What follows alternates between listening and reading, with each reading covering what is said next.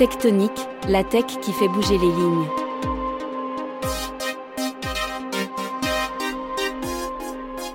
Cours au plus bas, prix de l'énergie au plus haut, volatilité excessive, fraude, hacking en tout genre, les crypto-monnaies et leurs avatars publient des vents contraires qui rassurent ceux qui détestent les terres et sont doutés de qui vénère le bitcoin.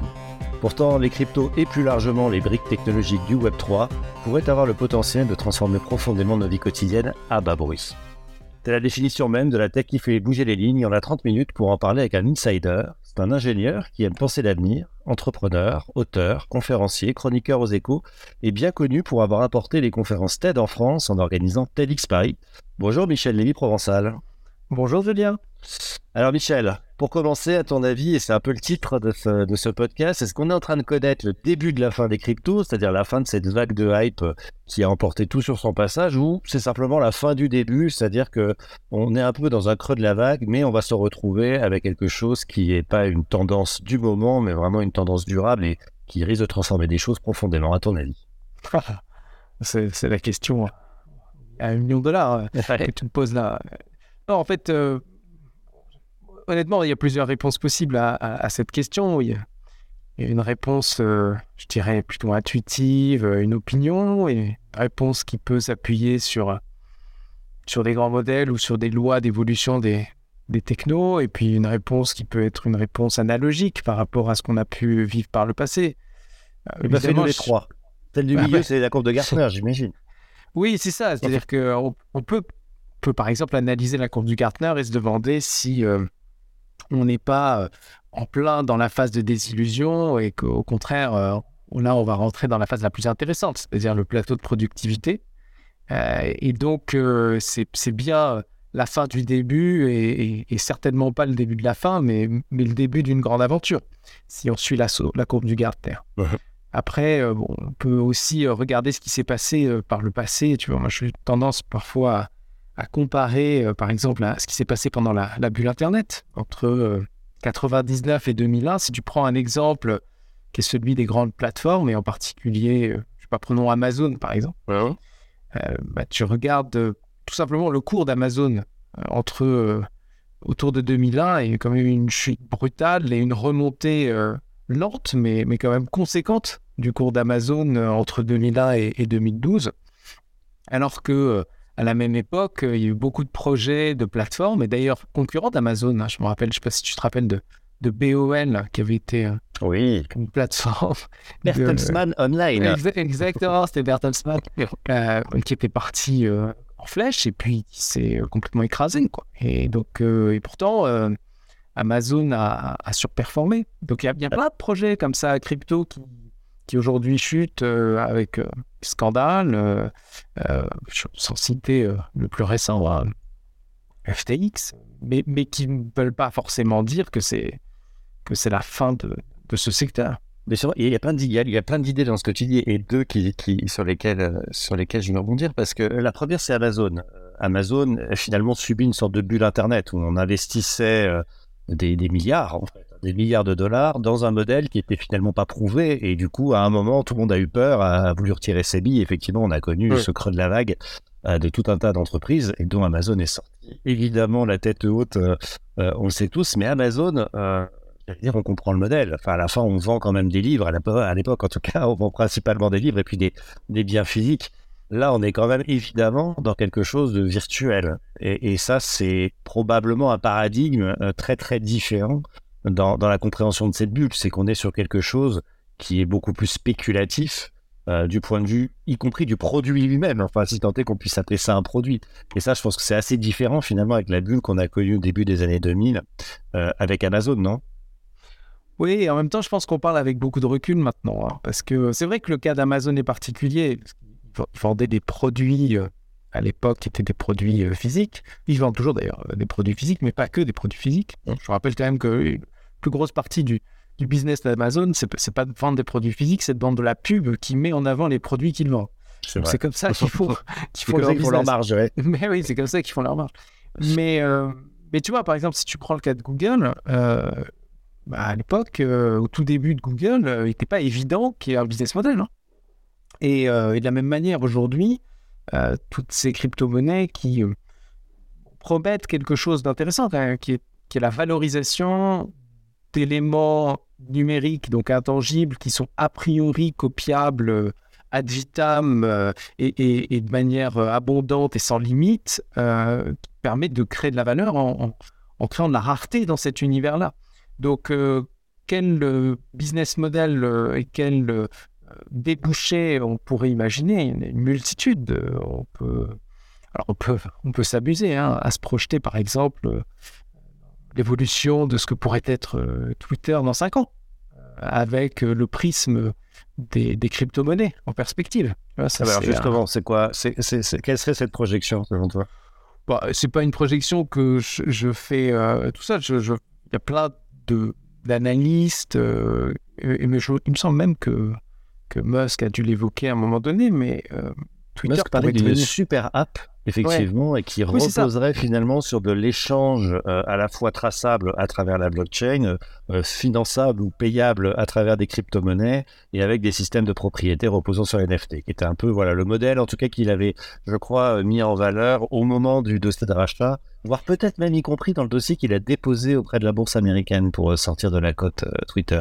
Exactement. Et, et alors, d'une manière beaucoup plus pragmatique et très simple, on pourrait imaginer euh, demain d'ailleurs, hein, dès 2023, euh, que Twitter commence à proposer à ses utilisateurs un wallet, un wallet de paiement euh, adossé à une monnaie entre guillemets virtuelle, en tout des jetons qui seraient l'équivalent d'un dollar et qui permettrait de faire du paiement. C'est le projet initial de, Musk avec son fameux projet X euh, tu sais que ça a été euh, le, fondateur de PayPal et donc il n'a pas, il pas complètement oublié hein, cette, euh, cette ambition, Elon Musk. Donc Twitter peut être un réceptacle pour, pour ce type d'application et ça peut être un, débouché qui se base sur, sur les cryptos et, qui se base sur la, sur la blockchain.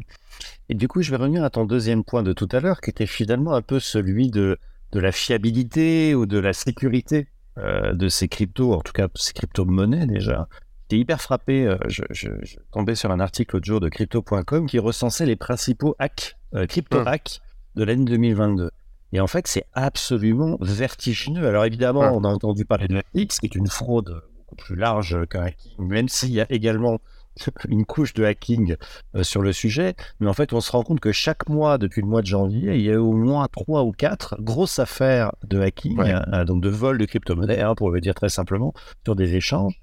Et à chaque fois, on est, rien que sur le mois de janvier, là je l'ai sous les yeux, on est sur 130 millions de dollars hein, de volets euh, finalement dans, euh, dans le système.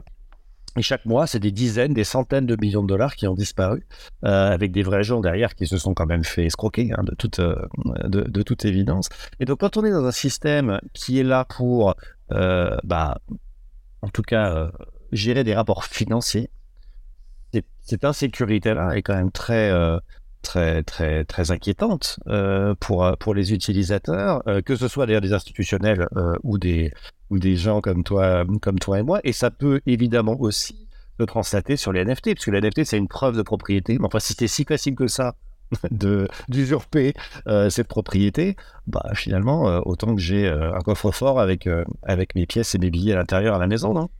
Mais en fait, euh, tu dis trois choses, euh, tu, viens de dire trois choses extrêmement intéressantes. Le fait euh, d'abord qu'il y ait énormément de hacks, c'est vrai. Le fait que il est plus intéressant peut-être d'avoir un, portefeuille à la maison ou un, coffre-fort à la maison. Et, enfin que finalement, on peut s'interroger en fait sur la pérennité de ces systèmes si jamais il y a vraiment une instabilité, une euh, fiabilité aussi faible, alors que ce sont des systèmes qui sont censés être des systèmes d'infrastructure d'échange de, de, monnaie qui, sont fondamentaux. Alors, pour, le, la question de, des hacks, tu as raison. Euh, les plus gros hacks, je crois, qui ont été menés ces dernières années, c'est plus de 600 millions de dollars juste sur un hacking. Je crois que c'était Ronin Networks qui avait subi ce, ce hack, c'était en 2022. Il y en a eu un autre qui est de l'ordre aussi de 500 ou 600 millions de dollars, euh, qui a eu lieu en 2021. Donc, ce sont des sommes quand même qui sont conséquentes. Tu vois, c'est pas, c'est pas quelques, euh, pas quelques, et encore hein, quelques millions de dollars, 600 millions de dollars, un demi milliard de dollars. C'est quand même majeur. Euh, on ne connaît pas ces vols-là. Enfin, depuis le temps des diligences, on les connaît pas dans la vraie vie. J'ai aucune banque aujourd'hui dans le monde, Morgan Stanley ou la Générale, se fait pas voler 100 millions de dollars. Parfois, un trader peut les perdre dans une journée, mais c'est un autre sujet. Mais en tout cas, il n'y a pas de hacking de ce niveau-là. Oui, et, et pourquoi? Parce que en fait, la techno est encore très immature. C'est-à-dire qu'on se retrouve avec des systèmes d'information qui sont quand même susceptibles de, subir ce type d'attaque. Donc, euh, on, reste quand même dans un terrain qui est un terrain meuble, qui a besoin à la fois de sécurisation. Il y a des moyens de sécuriser. Hein. Pour, les, pour les gros porteurs comme pour les petits porteurs, on commence d'ailleurs à voir, et, le phénomène FTX a accéléré, euh, de plus en plus d'acteurs qui commencent à euh, utiliser des coffres-forts personnels, digitaux, mais, mais, personnels. Tu as, comme tu disais, tu sais que aujourd'hui, la manière la plus sécurisée pour un porteur de, crypto, c'est d'avoir ce qu'on appelle un cold wallet, un wallet qui est euh, stocké dans une clé USB ou l'équivalent d'une clé USB qu'on porte chez soi. Euh, l'un des plus gros acteurs est d'ailleurs français, hein, c'est Ledger, qui propose ça. Et, aujourd'hui, si des gens qui nous écoutent et qui sont porteurs de quelques crypto-monnaies, si vous utilisez des plateformes centralisées hein, du type Binance, du type Coinbase ou d'autres, et sachez que en fait, euh, vous ne détenez pas entre guillemets votre wallet, puisque ce qui fait qu'on détient un wallet, c'est quand on détient la clé privée de ce wallet. Quand vous avez un compte sur Binance, vous n'avez pas a priori la clé privée. La clé privée, elle est détenue par Binance. Mais alors, on euh, nous aurait menti parce qu'on nous explique que tout ça est décentralisé. Mais en fait, c'est un mensonge, cette décentralisation, parce que finalement, les protocoles sont décentralisés, mais les acteurs qui rendent possible l'échange, l'achat, la vente, etc., sont de plus en plus centralisés finalement. Oui, et ça. les protocoles restent décentralisés. Euh, il y, a des optimisations qui sont faites dans les échanges qui parfois recentralisent. On va rentrer dans les détails techniques, mais, la, recentralisation existe dans, l'optimisation euh, qui est faite aujourd'hui des, des, blockchains qui sont utilisés euh, dans, les différents échanges. Ces plateformes, comme tu dis, par souci de simplification, c'est-à-dire pour essayer de rendre accessible le plus possible ces, ces crypto-monnaies au plus grand nombre, eh bien, mettent en place des systèmes ultra simples euh, où elles finissent par détenir euh, les clés. Et puis il y a un avantage pour elles, hein, c'est qu'elles détiennent aussi euh, dans leur coffre les assets. Ça a été une des raisons d'ailleurs pour lesquelles la FTX est un, tel scandale, c'est qu'il a utilisé les fonds. le, fondateur de, de, FTX pour, pour faire ses propres investissements, Bankman, il a, il, a, il, a, il a travaillé avec les fonds de ses clients hein, pour parfois même faire des dons, euh, des dons pour des campagnes électorales. Donc, euh, euh, la meilleure façon de sécuriser aujourd'hui ces assets, c'est quand même de, détenir son propre wallet et sa clé privée. Et pour ça, un cold wallet et donc un ledger, c'est là. Je fais pas de la pub pour Ledger, hein, c'est pas, mais, mais, ça reste quand même la meilleure solution aujourd'hui sur le marché. Donc oui, décentralisation. Tu as, des actifs comme ça Tu as des cryptos que tu as déplacés d'un actif vers ah. un cold wallet? Très peu. Tu sais, moi, j'utilise euh, beaucoup euh, toutes ces euh, nouvelles technologies. C'est mon métier, donc j'expérimente. Et donc, pour expérimenter, évidemment, j'ai pris quelques, quelques cryptos, très peu, mais, mais oui, j'ai basculé. J'avais j'avais un compte Binance. Uh-huh. Avant, avant le scandale FTX et, j'ai basculé sur, un, sur un compte Ledger. C'est drôle parce que j'avais une clé Ledger que j'avais achetée il y a quelques, il y a quelques années que je n'avais pas du tout utilisé parce que je trouvais ça compliqué. Et en fait, je me suis rendu compte de l'importance de, de, cet outil. Donc, oui, oui, en effet. C'est ce que d'ailleurs disent, euh, disent, les gens de chez Ledger. Le CEO de Ledger était interviewé récemment dans un quotidien français et expliquait qu'ils avaient multiplié par 10 leurs ventes euh, dès le lendemain ou dès quelques jours qui ont suivi le scandale FTX. C'est-à-dire qu'il y a eu un retour finalement vers cette solution du cold wallet. Euh, qui, qui s'est fait bien naturellement d'ailleurs, et on est, on est nombreux à avoir fait ça. Oui, et, mais c'est vraiment, c'est vraiment ça. Hein. Il faut garder en tête, c'est comme disent les, les experts, euh, not your private key, uh, not your money. C'est, c'est vraiment très important de garder ça en tête. Et, c'est vrai qu'il y a beaucoup d'acteurs qui, utilisent les plateformes comme Coinbase, par exemple, euh, euh, mais ils ne sont pas à l'abri. Ils ne sont vraiment pas à l'abri.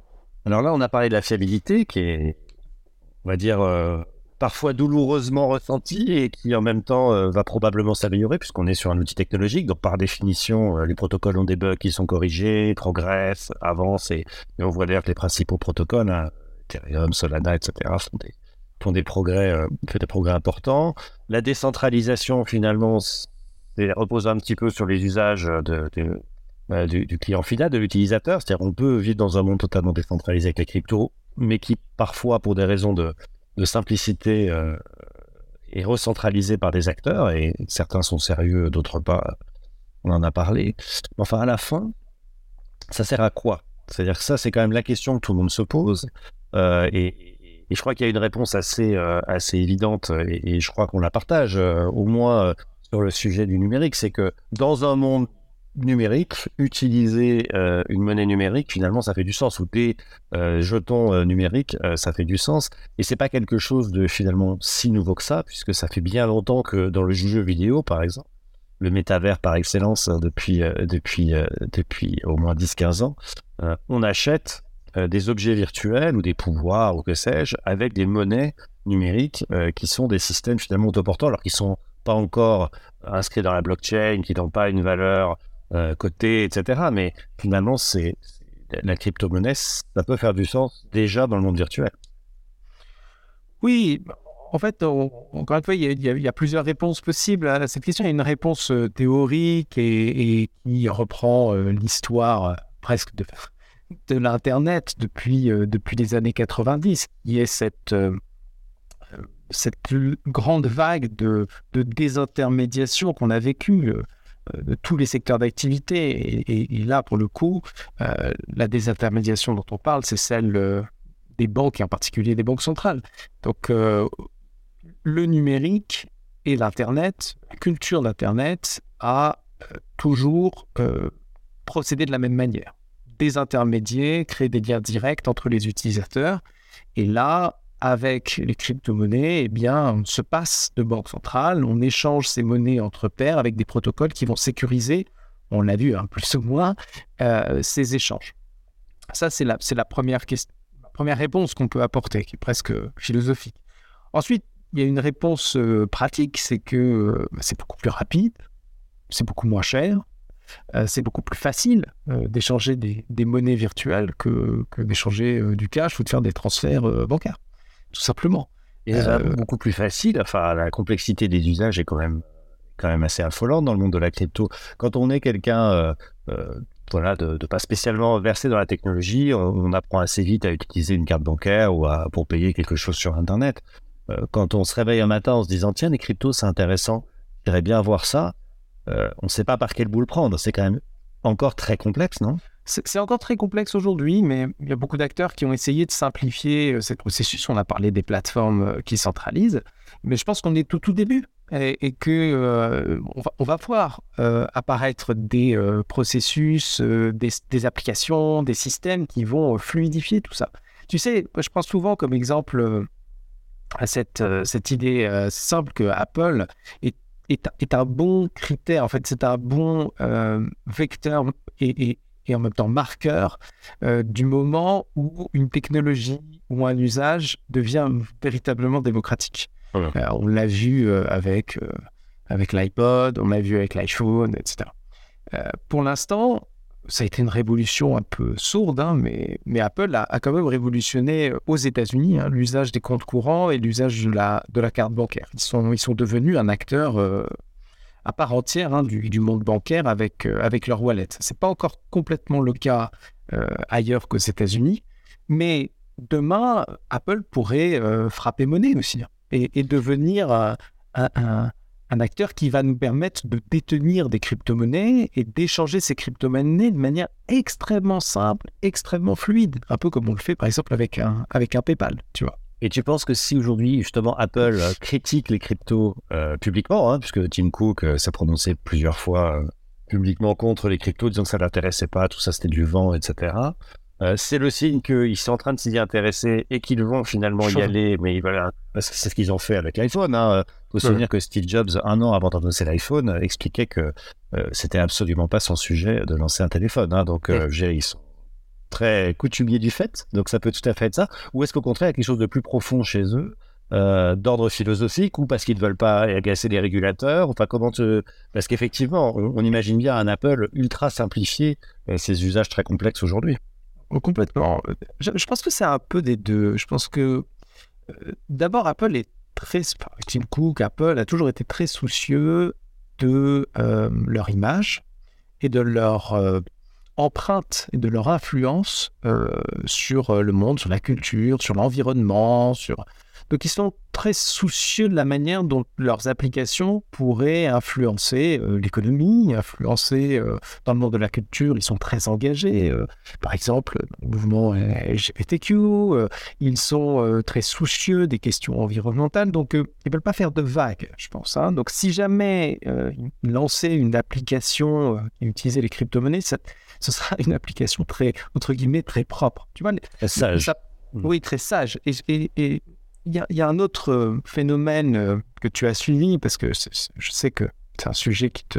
On en a parlé il n'y a pas si longtemps, mais tu vois, le, ce qui s'est passé avec Ethereum et le, grand merge euh, que le fondateur d'Ethereum a voulu, autrement dit, passer d'une logique qu'il appelle de proof of work, pour chaque Ethereum émis ou, ou transféré, demander énormément d'énergie et donc polluer énormément, tout simplement, à un autre protocole, euh, Proof of Stake, où on n'a plus besoin de faire tourner des machines, mais plutôt de stocker des Ethers pour pouvoir faire ces transactions, eh bien, on a diminué, grâce à ce merge, l'impact environnemental de l'ensemble du réseau euh, d'Ether et d'Ethereum de 99,9%.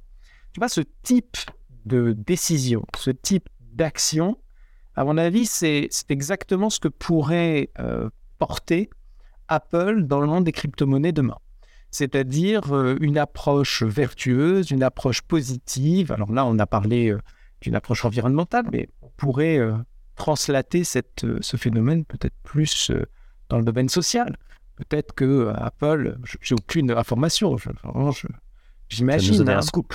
Non, non, aucune info, mais pourrait lancer un, wallet avec une crypto qui, euh, à chaque transaction, on verserait un pourcentage euh, pour, euh, pour des causes, hein, pour, pour des grandes heures, pour des causes. Donc, ça, ça colle assez bien, je dirais, à la culture, à la culture d'Apple. Et puis, ils sont très secrets. Hein. Donc, jamais annoncé. Et voir parfois mettre les gens sur des mauvaises pistes pour, euh, pour pouvoir eux-mêmes développer leurs produits avant de le sortir. On a souvenir aussi sur les tablettes, hein, quand Microsoft euh, faisait des tablettes PC il y a peut-être 15 ans maintenant, euh, Apple trouvait ça vraiment disgusting jusqu'au jour où ils ont lancé l'iPad et évidemment c'est devenu absolument formidable avec, c'est vrai, une, une, une, amélioration de l'expérience utilisateur très importante. Mais, mais c'est vrai que c'est plutôt leur, leur modèle. Est-ce que justement, tu penses pas que je suis assez persuadé de ça, que finalement le premier usage euh, conservateur ou propre ou, acceptable euh, de la crypto, euh, c'est peut-être pas finalement le paiement immédiatement ou les échanges en tout cas financiers, mais c'est peut-être plus les NFT, c'est-à-dire plus la preuve de valeur, puisqu'on on, a quand même aujourd'hui la preuve de propriété, la preuve de propriété. C'est-à-dire cette capacité qu'on pourrait avoir à, dans, un, dans une chaîne distribuée, avoir la preuve que nous avons acheté euh, tel objet dans le monde physique ou dans le monde virtuel d'ailleurs. Hein, et c'est vrai qu'on parle souvent des NFT comme une œuvre d'art numérique. Enfin, on a aujourd'hui des NFT de tableaux physiques hein, ou de montres. On achète une montre aujourd'hui. Il y a un certain nombre de marques qui fournissent le NFT qui prouve la, le certificat d'authenticité finalement inviolable. Euh, et, c'est d'ailleurs une explication qui en général fonctionne bien. quand on pose la question, mais c'est quoi ces histoires de crypto, de NFT, etc. Pour hommes de NFT, je prends assez facilement euh, l'exemple des certificats d'authenticité qu'on nous donne parfois avec euh, l'achat d'un objet de valeur. Bah finalement, jusqu'à présent, c'était un bout de papier. Donc un bout de papier, ça se scanne, ça se Photoshop, ça se copie, ça se tout ce qu'on peut imaginer faire avec un bout de papier. Euh, si on inscrit ça dans une blockchain numérique qui est donc distribuée par définition, on l'espère inviolable si le protocole fonctionne bien, bah, cette preuve finalement, elle est beaucoup plus forte et donc beaucoup plus opposable ce petit, euh, ce petit bout de papier. Donc, tu ne penses pas que les NFT, finalement, ça, peut être un biais de démocratisation de ces sujets de, crypto? Complètement. Je pense que les NFT est une des applications euh, des blockchains qui est très intéressante parce qu'elle euh, NFT permettent de créer de la rareté dans un monde qui est un monde d'abondance. Et, donc, au-delà du fait de garantir la propriété d'un bien, qu'il soit virtuel ou physique, alors, tu, parlais des montres, il y a une start-up française qui fait ça très bien, qui s'appelle Ariani, qui crée une sorte de certificat numérique associé à tous les, tous les objets de luxe qu'on peut détenir et, ça crée d'ailleurs tout un écosystème derrière parce que on peut rattacher la montre qu'on a achetée en seconde main à ce certificat. La marque peut avoir un accès aussi au nouvel acheteur, etc. Donc on, a tout un écosystème, toute une série de services euh, qui sont déployés grâce à, ces NFT, donc euh, preuve de propriété. En revanche, c'est un lapsus intéressant tout à l'heure en, parlant de preuve de valeur. Euh, c'est probablement là que ça pêche aujourd'hui, c'est qu'il y a eu beaucoup d'abus autour des NFT. D'ailleurs, la bulle a explosé probablement à cause de ces abus.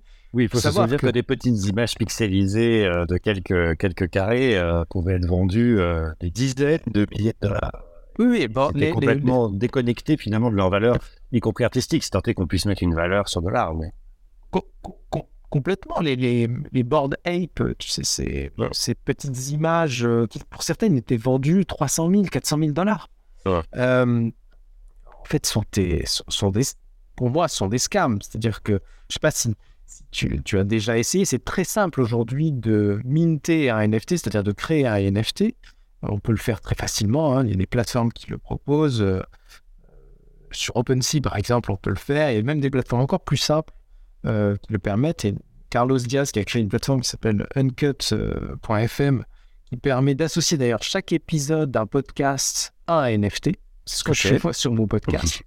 Et euh, c'est très simple d'utilisation. Le problème, c'est que en tant que euh, créateur d'un NFT, et c'est là qu'il y a eu des abus, tu peux toi-même décider de la valeur de ce NFT. C'est-à-dire qu'au moment de l'émission, tu peux dire que ce NFT vaut 100 000 dollars.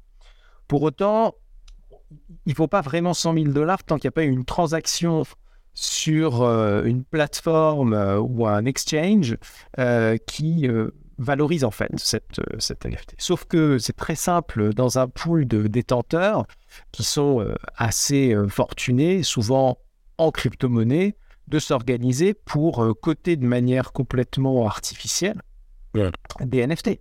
Et c'est souvent ce qui s'est passé d'ailleurs avec des NFT qui étaient émis. Avais un pool de détenteurs qui s'amusaient à s'échanger des NFT au travers de leur wallet, certes qui était assez, assez fourni, mais, mais qui en fait euh, faisait des, des fausses euh, transactions dans le sens où il se passait ces NFT à chaque fois avec des montants euh, faramineux. Donc il cotait les NFT, mais ces NFT n'avaient pas vraiment de valeur. C'était des valeurs complètement fictives. Et c'est très simple à faire. Donc cette bulle, elle a été créée quasiment de toutes pièces et qu'elle explose est probablement une très bonne chose aujourd'hui parce que, encore une fois, on est dans la, dans la phase de désillusion qui va nous amener à, à séparer euh, le bon grain de livret et, nous amener à, vraiment développer les vrais systèmes, les vrais outils, les vraies applications, les vrais usages qui vont utiliser les mêmes technologies, mais qui vont avoir un sens. Et si ces sous-jacents sont finalement euh, positifs, valorisables, utiles euh, à la société, se pose la question de la régulation, puisqu'on sait évidemment bien que ces outils peuvent être utilisés pour tout un tas d'usages euh, voilà, délictueux. Euh, blanchiment d'argent, c'est ce qui revient le plus souvent. Hein. On dit, ah, bah, les bitcoins, c'est ce qui permet de blanchir de l'argent, l'argent de la mafia, l'argent, etc. Euh, donc, ça veut dire régulation. À ton avis, quelle régulation est souhaitable pour cet univers? Et quand je parle de régulation, on voit bien que des organismes très respectables, mais très, très traditionnels, comme l'AMF, hein, pour les marchés financiers par exemple, regardent ce sujet de près. et, et finalement, cherche à appliquer une forme de régulation qui est identique ou très proche de celle d'autres actifs côté, euh, aujourd'hui, comme euh, les actifs de Rodex par exemple. Euh, est-ce que c'est une bonne chose de réguler? Est-ce que c'est une mauvaise chose? Les libertariens vont expliquer que bah, c'est la fin du principe de cette décentralisation et de ce modèle libre. ou au contraire, d'autres disent bah oui, mais je ne régule pas, je ne suis pas crédible, et si je ne suis pas crédible, ça ne deviendra jamais un outil qui va se généraliser. Donc, comment tu te positionnes par rapport à ça? Moi, j'avoue que je suis très perplexe. Je, je, je, je, pense que la régulation est probablement souhaitable, mais jusqu'où? Et quel type de régulation, finalement? La liberté euh, totale permet beaucoup de créativité, en fait. Euh, plus, euh, plus on est libre, plus on peut tester des choses, plus on simplifie aussi euh, les processus de création et, c'est ce qui s'est passé. C'est-à-dire qu'au tout début, avec euh, ces technologies, euh, il n'y avait aucune régulation, aucune limite et, on a vu fleurir énormément de, projets, d'initiatives. Là, on arrive à un moment où la régulation va s'imposer. Elle, est clairement, elle est indispensable hein, parce que on parle de montants entre 30 et 50 milliards dans l'affaire FTX. quand même. C'est pas, c'est pas rien avec euh, avec des, possibilités de- d'impact sur euh, sur les sur les marchés traditionnels, sur l'économie traditionnelle. Donc euh, c'est quand même très important de bien réfléchir à ce qu'on fait. On peut pas non plus tout laisser sans, sans, sans limite. Mais en même temps, et, je suis pas un expert hein, du domaine, donc je vais, je vais éviter de dire des bêtises, mais, mais il me semble quand même que c'est une affaire extrêmement complexe. Parce, que quand tu, regardes euh, ce que disent les, acteurs internationaux, par exemple le FMI, qui, euh, qui, qui dit qu'on peut pas faire ça non plus n'importe comment, c'est-à-dire qu'on peut pas interdire, parce que c'est quand même s'enlever la possibilité euh, d'innover, tout en ne laissant pas ces marchés sans, sans, contrainte. Co- comment est-ce qu'on fait dans un environnement international, dans un environnement où les juridictions sont très différentes euh, d'un pays Et à un que autre certains pays, par exemple, érigé le bitcoin en monnaie nationale. Exactement. Exactement. Et d'autres pays euh, où ils sont formellement, euh, l'usage des, des, des crypto-monnaies sont formellement interdits. Donc c'est très très difficile de travailler à l'échelle globale. Euh, c'est très difficile même d'imaginer qu'on puisse créer une sorte de framework de régulation globale l- à l'échelle internationale portée par, je sais pas, par le FMI, euh, par l'ONU, par la Banque mondiale, euh, j'en sais rien, par un acteur qui serait en mesure de faire en, en- sorte que tous les acteurs euh, discutent entre eux. Et ça va être malheureusement, je pense, de plus en plus difficile, vu la situation géo- géopolitique, de, coordonner des, projets internationaux euh, comme cela. Donc, euh, c'est, pour répondre à ta question, euh, à mon avis, un équilibre à trouver entre liberté et régulation, qui, si on était dans un monde parfait, idéal, où tout le monde pouvait euh, travailler ensemble et, et discuter ensemble, euh, pourrait peut-être aboutir à un framework. Euh, un framework d'ailleurs qu'il faudrait adapter très très vite parce que ces technologies avancent extrêmement Ouais. rapidement, donc il faut être capable d'être très agile. Oui, ce, que- Euh, ce qu'il faut comprendre pour ceux qui ne savent pas, ce sont des protocoles. Et donc, des protocoles, en gros, c'est du code informatique. Et ce code informatique, il évolue en permanence. Il y a des versions, comme on a des versions d'iPhone ou des versions de, de, de logiciels de tout type. Il y a des versions, finalement, de ces protocoles qui apportent des services nouveaux, différents. Tu as évoqué tout à l'heure, d'ailleurs, le changement de- d'Ethereum, hein, de Proof of, of Work à Proof of Stake. Et de Proof of Stake, pardon, Proof of, non, Proof of Work of Proof of Stake, je vais y arriver. Euh, et, et donc, c'est effectivement, ça, ça bouge tellement vite que la régulation, elle n'est pas structurée aujourd'hui pour bouger aussi vite. Mais non, elle est, bah, certainement pas. elle est dans, dans une, un environnement où la viscosité est telle que euh, elle n'arrive pas à suivre, en clair. Donc, euh, j'ai envie de te dire oui, il nous faut réguler, non, il ne faut pas interdire, et en même temps, je vois pas comment c'est possible euh, aujourd'hui. J'ai beaucoup de doutes sur notre capacité, euh, notre capacité à le faire.